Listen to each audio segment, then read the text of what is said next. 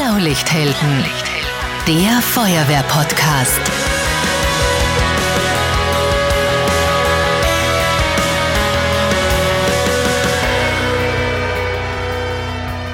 Diese Folge wird präsentiert von Interschutz, der Weltleitmesse für Feuerwehr, Rettungswesen und Sicherheit.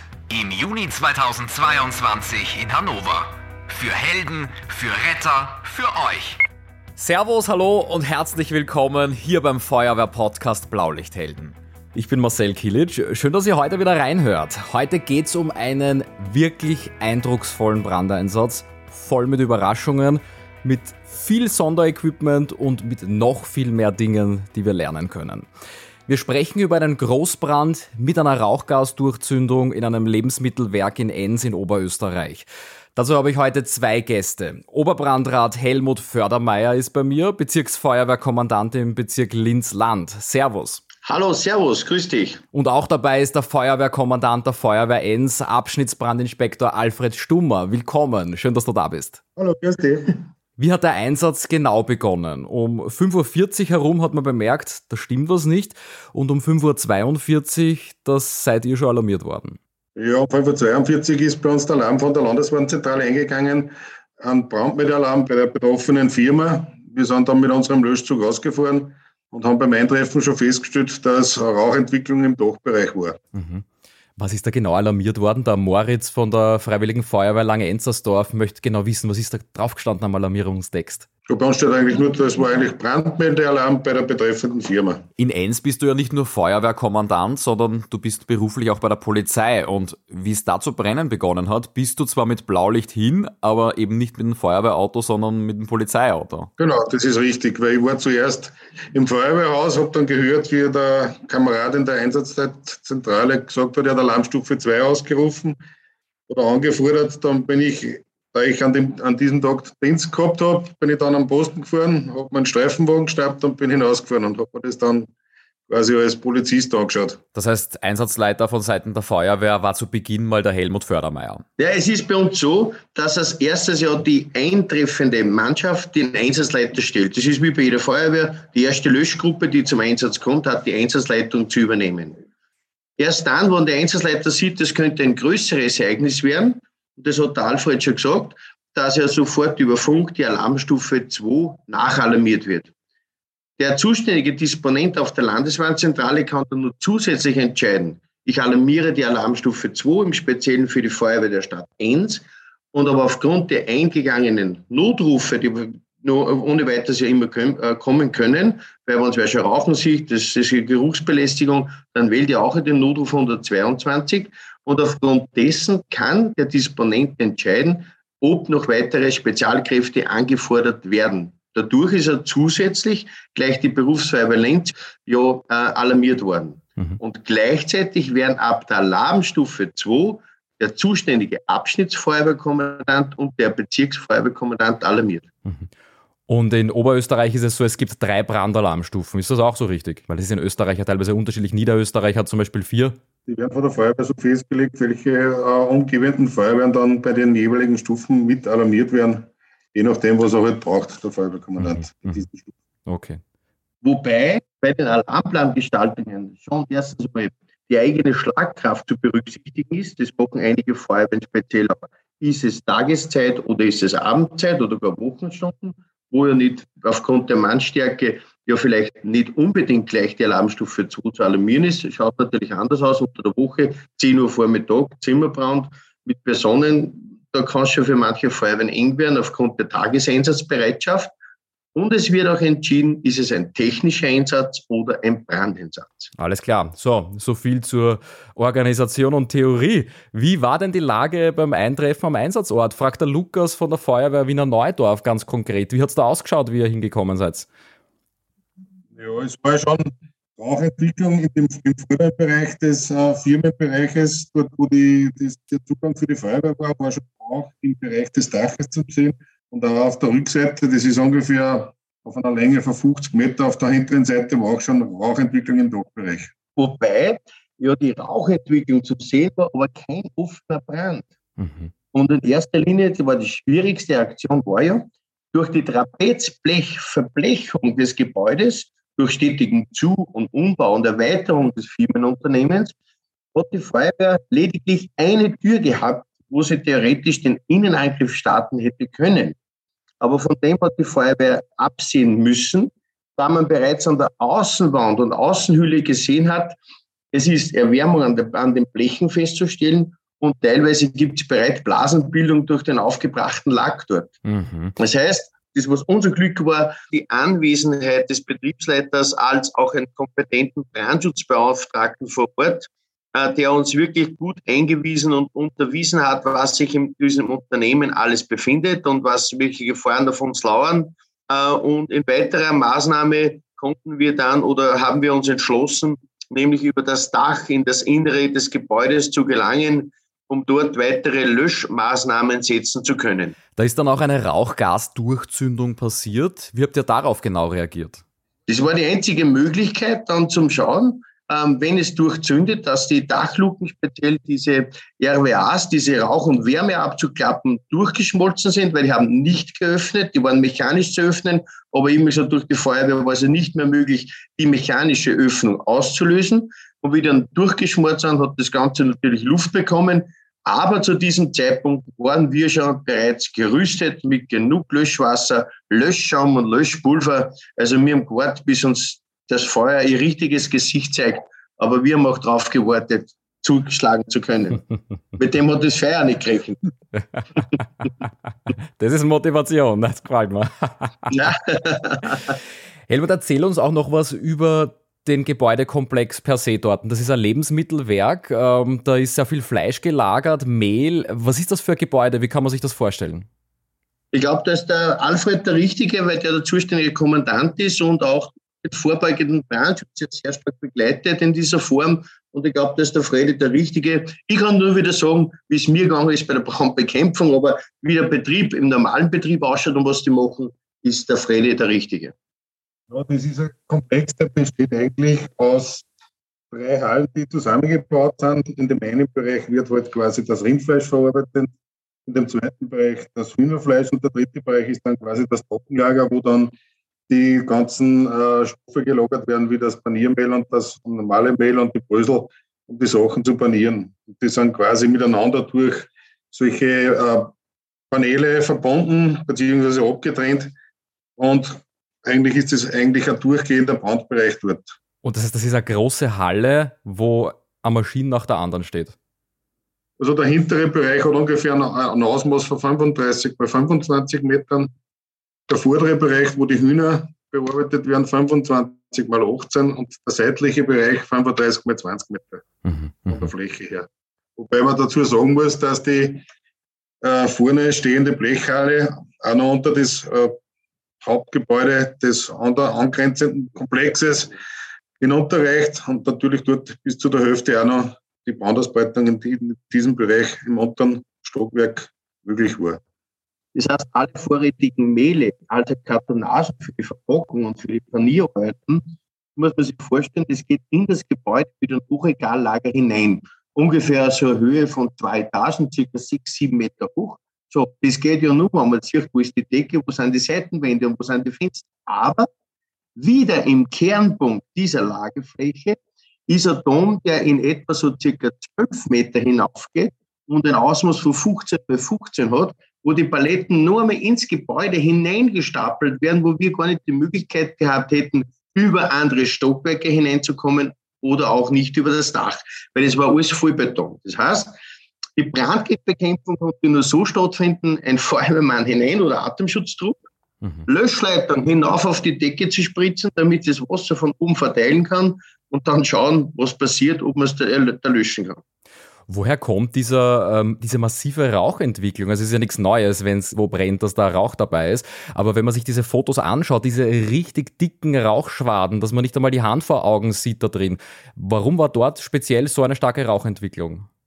Ja, das ist vermutlich aufgrund der Sandwichplatten, die da verwendet worden sind, weil die haben natürlich im Kern innen einen Dämmstoff drinnen und der ist dann verbrennt und und dann hat sich der natürlich in die schwarzen und braunen Rauchgase aufgelöst. Und weiters ist in dem Betrieb auch noch natürlich Frittierfett gelagert gewesen in Tanks, das dann auch bei der Durchzündung vermutlich auch noch zum Brennen angefangen haben. ungefähr so 10.000 Liter die auch zu der Rauchentwicklung mhm. beitragen haben. Wahnsinn. Jetzt war da nicht nur irrsinnig starke Rauchentwicklung, sondern auch starker Westwind. Das heißt, der Wind hat den Rauch vom Brand direkt ins Enser Stadtgebiet reingedrückt.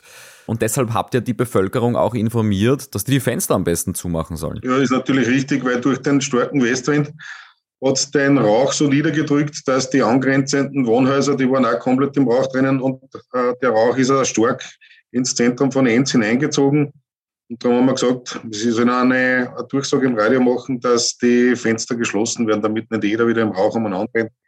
Aber wie man halt gesehen hat, die Zuschauer sind ja das, dem Rauch nachgefahren und haben sich dann mitten in den Rauch auch noch eingestellt. Na super. Na gut, wenn die Rauchsäule so hoch ist, ist der Brandherd dann auch leicht zu finden. Die Entscheidung der Einsatzleitung war ja dann so, natürlich waren die Einsatzkräfte der Feuerwehr extrem gefordert. Wir hätten ja gar nicht Rundfahrten machen können. Das war dann der Auftrag an die Exekutive, die ja dann mit sehr vielen Fahrzeugen selbst ja vor Ort war, wo wir gesagt haben, schaut mal in den Ort hinein, wie ist die Rauchentwicklung überhaupt? Und du hast das bereits gesagt, ähm, der starke Westwind ist uns da sehr, sehr zu Hilfe gekommen, weil da muss man dann entscheiden, eine Evakuierungsmaßnahme, wie lange würde das dauern? Wie lange steht ein Brandereignis womöglich gegenüber? Und wir hätten dort so derartig stark verbautes Gebiet, dass eine Evakuierung nur zu einem Chaos geführt hätte und vermutlich beim, beim Brand unter Kontrolle ähm, das vielleicht zu einem Drittel abgeschlossen gewesen wäre. Also das hätte uns zu der Zeitpunkt äh, nichts gebracht. Und immer gesagt, wir haben den mit dem Wind das so beobachtet, es war beim Brandereignis bei extremst äh, schwarz. Also unsere Fahrzeuge und Geräte, die haben natürlich dementsprechend die Rußabbildung auch mitbekommen. Äh, und ähm, der, der Wind hat natürlich das so derartig zwar in die Weite getragen, aber dementsprechend war die, die gemessene Konzentration dann wieder so, dass es gereicht hat, Fenster und Türen geschlossen zu halten. Mhm. Abgesehen vom giftigen Rauch, waren da andere Chemikalien oder Schadstoffe vor Ort? Es waren ja riesige äh, Gas- oder Flüssiggastanks an der Außenfassade. Was war da drin? Naja, das waren das in dem Bereich sind, beim Firmenbereich sind vier große Stickstofftanks, die für die Produktion benötigt werden, um das, das verarbeitete Fleisch äh, tief zu kühlen. Mhm. Die haben wir natürlich auch aufgrund der Gefährlichkeit, die haben zwar eine Sprinkleranlage oben drauf, um die Tanks zu kühlen, haben wir uns dann entschlossen, dass wir die Tanks zumindest mal bis zu der Hälfte ausleeren, um die Gefahr des Berstens zu verhindern. Hätte das für äh, die Umgebung äh, eine Konsequenz, wenn der Stickstoff austritt, oder geht es da nur darum, um dieses Bersten zu verhindern? Na, da geht es eigentlich nur um die Gefahr des Berstens des, des Behälters, weil den Stickstoff haben wir dann auch in die Umgebung auch, auch weit auch abgelassen. Äh, und das ist eigentlich durch den Wind löst sich das dann gleich wieder in Wohlgefallen auf. Und wir haben im hinteren Bereich auch noch einen Ammoniaktank gehabt, der zu schützen war, weil bei dem ist es ein bisschen gefährlicher, wenn da was passiert. Natürlich die Ausbreitung vom Ammoniak, wenn es den Tank zerreißt. Aber der war zum Glück auch gesprenkelt, weil da haben wir gleich, da haben wir außenliegende Anschluss für die Sprenkleranlage gehabt, den haben wir gleich angeschlossen, um dies, den Bereich von der Ammoniaktank zu kühlen. Mhm. Punkto Umweltgefahren, äh, Schadstoffe, bekommt ihr da externe Unterstützung von Chemikern zum Beispiel? Das möchte Raphael von der Freiwilligen Feuerwehr Bad Gams in der Steiermark wissen. Teilfrage. Bei uns in Linzland ist es so, dass wir schon vor vielen Jahren zwei Schadstoffzüge gegründet haben. Und für diese beiden Züge haben wir auf Eigeninitiative ein Programm, ein Schadstoffprogramm der Firma Memplex angekauft. Und das wird bei uns von der Bezirkswarnstelle betrieben. Und diese Feuerwehr, also der Stadt Traun, hat dieses Gerät eingesetzt und das klingt sich über Internet in alle umliegenden Messstationen ein und wir sehen, ob sich eine Schadstoffwolke weiterentwickelt oder wo sie eventuell aufgrund der Windrichtung auch ausdehnen oder ausbreiten würde. Das war eben nicht der Fall, weil uns da der Wind so stark zur Verfügung äh, oder zugunsten gekommen ist, damit wir diese Schadstoffe relativ rasch äh, in eine Dimension äh, gebracht haben, wo es nicht mehr gefährlich war. Eine der häufigsten Fragen, die über Instagram reingekommen ist, war, wie viele Atemschutztrupps waren denn im Einsatz? Wie viele Feuerwehren, wie viele Feuerwehrfahrzeuge, wie viele Einsatzkräfte? Das möchten zum Beispiel wissen Govinda von der Freiwilligen Feuerwehr Heinreichs, der Peter, der Fabiano. Diese Frage ist wirklich oft gekommen. Zur Hochzeit des Einsatzes waren 23 Feuerwehren im Einsatz. Da haben wir ungefähr 280 Mann vor Ort gehabt. Im ganzen Einsatzzeit waren insgesamt 380 Feuerwehrleute im Einsatz während des gesamten Einsatzes. Wir haben auch insgesamt 56 Fahrzeuge vor Ort gehabt von den verschiedensten Einheiten. Das sind die gröbsten Zahlen. Und es waren circa, was vielleicht aus deiner Frage herausgekommen ist, es waren circa um die 80 Atemschutztrupps im Einsatz. Also die waren wirklich drinnen. Und äh, wir, wie wir den Mut gefasst haben, äh, die ersten Löschmannschaften oder Atemschutztrupps in zu einem Innenangriff und Ortung der Lage von innen ähm, einzusetzen, war die Temperatur noch so hoch, dass die ersten Trupps zwischen sieben und acht Minuten abbrechen haben müssen und wieder herausgekommen sind und haben gesagt, so, ähm, härter und länger halten wir es nicht mehr aus. Mhm, mhm. Das waren die Beginnenden, aber wir haben dann gewusst, wo ist schon eine Wand eingestürzt, wo ist Brandherde unter den Wänden, äh, damit wir wieder ein, äh, die, die, die Löschmaßnahme ändern konnten und geändert wurde dann schlussendlich immer wieder von Wasser auf Pulver, weil wir speziell diese Zwischenräume äh, der Sandwich-Paneele, die konnten wir nicht ablöschen. Unsere Einsatzmannschaften haben zwar hineingespritzt, gelöscht, aber sie haben nur Blechwände getroffen und das Innenleben, das abtropfende und flüssig werdende Material, das haben wir nicht löschen können.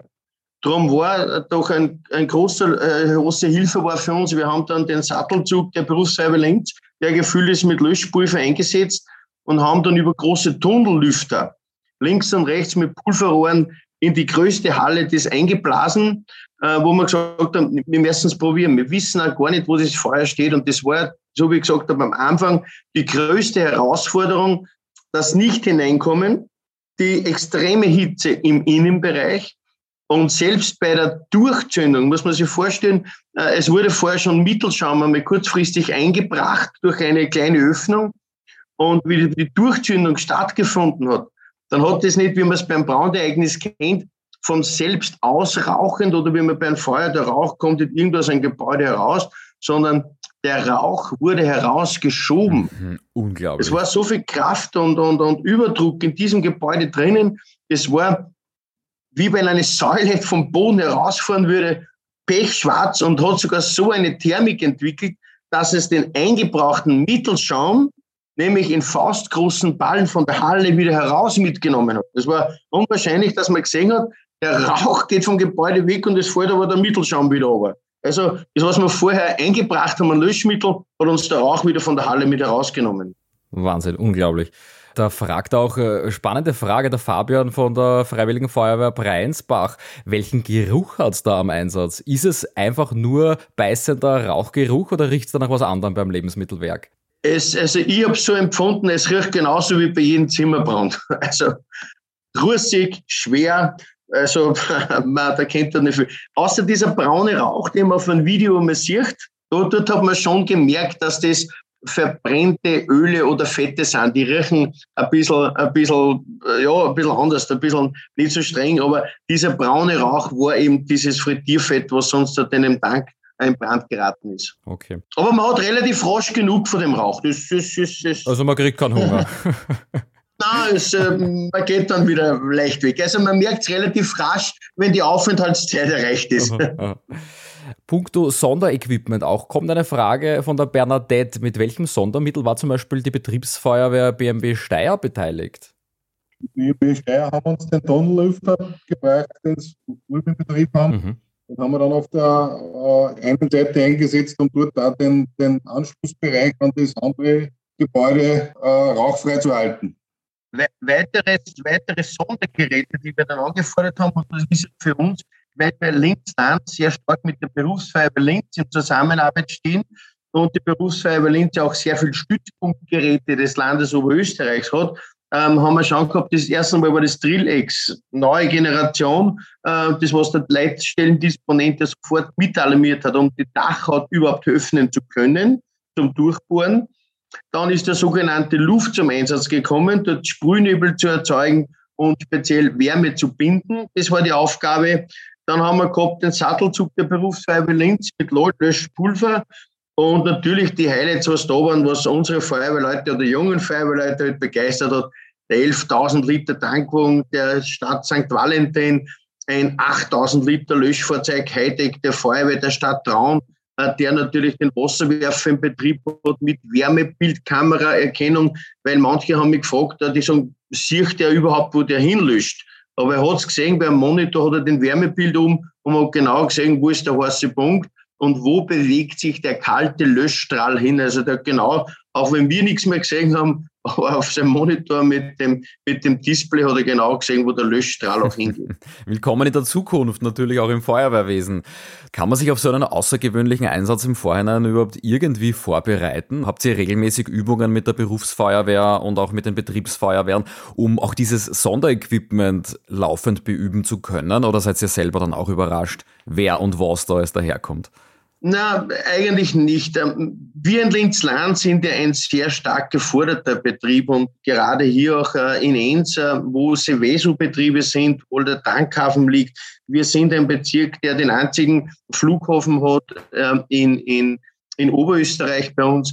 Also wir haben schon ein Gefahrenpotenzial und angrenzend auch die Landeshauptstadt Linz wo wir auch ab und zu, wenn es vonnöten ist, der Berufsfeuerwehr aushelfen bei Großbränden. Also wir ergänzen uns da.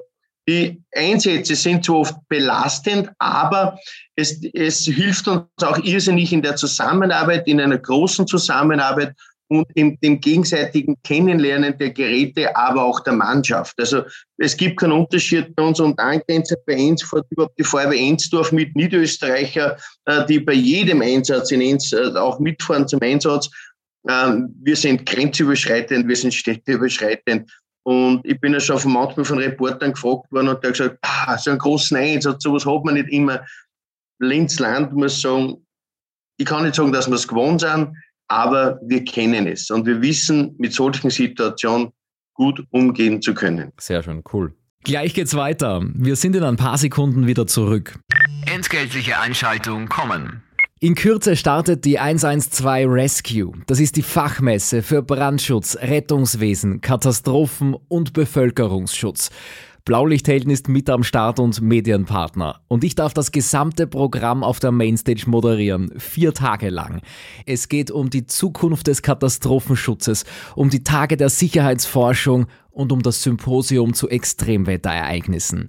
Es gibt viel Know-how und fachlichen Input und Ihr erlebt die neuesten Innovationen auch live und aus nächster Nähe. Robotik am Boden und in der Luft. Und natürlich Produkte von rund 270 Unternehmen und Startups. Die 112 Rescue läuft von 5. bis 8. Juni am Messegelände Dortmund. Und das Beste, ihr bekommt sogar ein gratis Tagesticket mit dem Code 112 Rescue. Alle Infos findet ihr unter www.112rescue.de. Ich freue mich, wenn wir uns dort sehen. Ende. Es gibt aber trotzdem immer wieder auch Überraschungen, egal wie viel man übt und wie viel Einsatzerfahrung man hat. Ein Atemschutztrupp habe ich mitbekommen, der ist rausgekommen aus dem Gebäude und sagt, dass da steht ein Auto drin. Ja, da sind sogar mehrere Autos drin gestanden, weil im angrenzenden Firmenkomplex sind im ersten Stock zwei Firmen, die Autos verkaufen. Mhm. Da befindet sich ein großer Lift drinnen, da kann man mit einem Auto bis zu dreieinhalb Tonnen hineinfahren, da fährst du dann mit dem Auto in den oberen Stock und da kannst du dann die Autos kaufen. Mhm. Und das war, in Summe war das eine ehemalige Zuckerfabrik, das Gebäude? Das ist richtig, ja. Das war eine, ist auch jetzt nur teilweise, wird es genutzt zum Umschlagen der Zuckerrüben im Herbst, beziehungsweise im Winter zum, zum Lagern und Abtransportieren, aber nur der Bereich der Freifläche das ehemalige äh, Gebäude für die Verarbeitung des Zuckers ist jetzt äh, umgebaut und da sind verschiedenste Firmen drinnen, die dort ihre Betriebsstätten haben. Mhm. Also eine ehemalige Zuckerfabrik, die jetzt ein Lebensmittelwerk ist, wo aber auch Autos im Gebäudekomplex verkauft werden. Dass es da zu Überraschungen kommt, das ist klar. ja, da haben wir auch noch, äh, neben dem Lebensmittel und den Fahrzeugen sind auch Firmen drinnen, die Bekleidung lagern, auf einer Länge, die ungefähr 150 Meter betragt. Und da ist natürlich die Gefahr gewesen, dass dieser Bereich auch noch betroffen wird und dann wäre die Sache dann wahrscheinlich nicht so gut abgelaufen, wie es jetzt im Endeffekt dann noch gewesen ist. Mhm. Apropos Bekleidung, wie schaut denn so ein Tag danach bei euch aus? Ja? Also diesen Geruch, das, das, das Feuer ist aus, aber den Geruch nimmt man mit heim. Ja? Ich glaube, jeder, der bei der Feuerwehr ist und mal beim Brandeinsatz dabei war, der kennt das, wenn man die Uniform hinhängt. Selber riecht man es vielleicht nicht mehr und wenn du am nächsten Tag kommst, trifft dich der Schlag, wenn du äh, in die Bekleidungskammer gehst. Also bei uns ist es grundsätzlich so, wenn die vom Einsatz retour kommen mit der verschmutzten Kleidung, falls sie es nicht draußen schon gewechselt haben, kommt die sofort bei uns in die, in die eigene im Keller befindliche Wäscherei. Da wird das Gewand sofort wieder neu gewaschen, damit es wieder sauber wird und zwischenzeitlich kriegen die halt alle als Reservegewand, damit sie wieder einsatzbereit sind. Mhm. Also bei uns wird es eigentlich im, im Umkleidebereich nicht mehr nach Rauch stinken, weil eigentlich ja jeder seine Bekleidung sofort zum Waschen beginnt. Mhm. Aber was du erwähnt hast, ist ja dieser, und du hast es schon richtig formuliert, nicht nur, dass die Bekleidung stinkt, sondern selber nimmt man das über die Haut auch irrsinnig auf, dass wenn man mit der Hand bei der Hausgemeinde geht, die ganze Familie weiß, der Papa oder die Mama waren beim Brandeinsatz. Also das kann man nicht abstreiten. Ist ein super Alibi, du, wenn man spät heimkommt. Aber es ist wahr, ja. Also die, die Haare stinken, das kann man sich nicht vorstellen. Dreimal drüber waschen und ähm, die Freundin sagt nachher immer noch, boah, du fährst. Genau. Weiß man in der Zwischenzeit schon, was die Brandursache war? Der Dominik von der Feuerwehr Klein Reifling will das wissen. Ja, grundsätzlich sind die Ermittlungen durch die Brandverhütungsstelle noch im Gange. Da ist diese Woche am Donnerstag noch eine Begehung beziehungsweise ein Nachschau mit einem, einem Experten aus Deutschland, der spezialisiert ist auf so große Brände in Industriebetriebe. Und dann wird es sich vielleicht einmal ausstellen, die Brandstelle, also die Brandausbruchstelle haben es eh schon lokalisiert. Und jetzt wird halt dann noch genau ermittelt, warum es dort zum Brand hm, gekommen ist. Okay. Ist der Einsatz für euch persönlich und für die Mannschaft gut ausgegangen? Hat es irgendwelche Verletzungen gegeben? Ja, wir haben zwei Verletzte gehabt. Einer ist im Innenangriff ist abgerutscht und hat sich das Knie verletzt. Und ein weiterer Atemschutzträger hat sich am Ellbogen verletzt. Ja, für, für diesen Einsatz ist das eigentlich überschaubar und die, denen kann man, den Kameraden geht es schon wieder so halbwegs. Sehr schön. Bei uns daheim sagt man normaler Sekundärschaden. ah, ich habe schon Rücksprache gehalten, weil wir, ich liebe ja meine Feuerwehrkameradinnen und Kameraden. Natürlich habe ich mit denen Kontakt gehabt die letzten Tage und alle haben wir bestätigt, sie sind wieder wohlauf und bei einem Kameraden hat es fast ausgeschaut, wie wenn es eine Operation bedarf, aber auch da ist man im Unfallkrankenhaus relativ ähm, sicher, dass es trotz der Verletzung keine Operation bedarf und ähm, geht es mit der Einschränkung der Hand schon wieder relativ gut, weil der Übungverletzung der ist beim GTLF über den Schlauch drüber gefallen und hat sich genau mit Übung mm. bei einer Kupplung aufgestellt. Au, na super. Da ist einmal ein Stickel abgesplittert, aber das wird wieder. Das wird wieder. Also die Mitgliederwerbung, die funktioniert auch, alles heilt wieder zusammen. Genau. was ist denn euer persönliches Resümee? Wollt ihr noch was loswerden? Ich persönlich habe ja auf unserer Homepage ein Dankeschreiben schon hinausgeschickt an die Einsatzkräfte, weil ich glaube, das ist oder was heißt, ich glaube es, ich weiß es, dass es in der heutigen Zeit nicht mehr selbstverständlich ist, äh, da man gesehen hat, was diese Frauen und Männer leisten und das im Ehrenamt ohne Bezahlung. Es ist natürlich ein großes Können, das Wissen hat man nicht, das Wissen muss man sich aneignen und das bedarf sehr viele Stunden, um so einen Einsatz leiten zu können irgendwann übernimmt das Ganze Dimensionen, wo man nicht mehr noch einen Zettel gehen kann, wo steht was um, sondern Dimensionen, wo man das persönliche Gespür haben muss, wie kann was funktionieren, äh, wie kann es technisch sein, wie schaut es physikalisch aus, welche Maßnahmen können wir setzen. Und wir haben in diesem Einsatz äh, schon wieder bewiesen, dass unsere Einsatzführungsunterstützung, die ja relativ neu ist bei uns in Oberösterreich, sehr, sehr gut äh, funktioniert hat, weil man hat das normale Feuerwehr im Einsatz nicht sieben bis acht Personen, die einen Einsatz mit äh, schreiben, mit, mit do dokumentieren, genau, äh, und Lageführungen über Drohnen, äh, 3D-Plotter äh, aus den Brandschutzplänen in vielfacher Weise für jeden Einsatzabschnitt äh, kopiert, damit man Unterlagen hat und auch nachsehen kann. Und natürlich ist es immer zu jeder Zeit ganz wichtig, wie viele Personen sind im Gebäude, ähm, wer ist alle da, weil wenn es dann wirklich zu einem Ereignis kommt und wir waren, wir haben lange Zeit nicht gewusst, gibt es Explosionen. Das heißt, ein sofortiges Zurückziehen. Wir haben ja, bevor wir Löschpulver eingebracht haben, mussten wir uns ja versichern, sind alle Mannschaften aus dem Gebäude heraus, bevor wir Löschpulver einblasen können. Das heißt, äh, ich habe dann gesagt, den Befehl gegeben zu der, zum Einsatzabschnitt 3, zu der, zu der Gattin des Kommandanten, die ja die zweite Stellvertreterin ist, ja in mhm. Enz, also Familienbetrieb, vorderseitig, hinterseitig. Äh, und ähm, ich habe gesagt, alle Mann zurück und Artenschutz aufrüsten, volle Musik auf die Rohre, alle Tankwegen müssen gefüllt sein, dann beginnen wir zum Einblasen, schauen, was hat es braucht, wie weit konnten wir das Feuer zurückdrängen und damit wir einen Anschluss die Steuerer sofort vorrücken und dort die einzelnen Auflagen und Blutnester wieder betreiben können. Also Einsatzführungsunterstützung hat so hohe Wellen und Qualität geschlagen, dass ja wir unsere Freunde der Berufsfeuerwehr Linz ja auch einmal beeindrucken können, weil sonst schauen wir nicht da wieder hin und sagen, was haben die für ein neues Gerät. Aber es ist mittlerweile die Anfrage gekommen, du Helle, dürfen wir die auch holen, wenn wir die brauchen? Ich sage, freilich, was nach Linz reinfinden und dann wieder gesund heimkommen, dürfen sie euch schon helfen. Also ein bisschen, ein Heckel muss natürlich schon dabei sein, aber wir sind auch nicht ganz unstolz, dass wir diese Anfrage bekommen haben, weil wir auch wissen, dass wir vielleicht was in Bewegung gebracht haben, dass die Berufsfeuerwehr in dieser Form, wie sie wir betreiben, äh, nun nicht so ausgeprägt haben und wir da auch helfen können. Man muss abschließend auch vielleicht noch sagen, sehr ist uns die Lage zugute gekommen.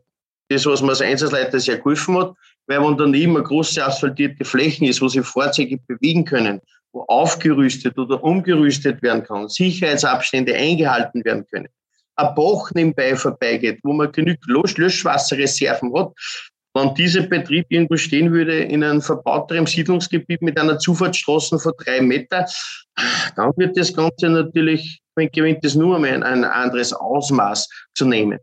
Ganz gut natürlich die Ortskenntnis der örtlichen Feuerwehr in dem Betrieb. Das kann der schönste Plan nie ersetzen, wie wenn ich mich auskenne da drinnen und ich weiß, was wird denn dort verarbeitet. Und dennoch hat man gesehen, hat es sehr, sehr viele Überraschungen gegeben.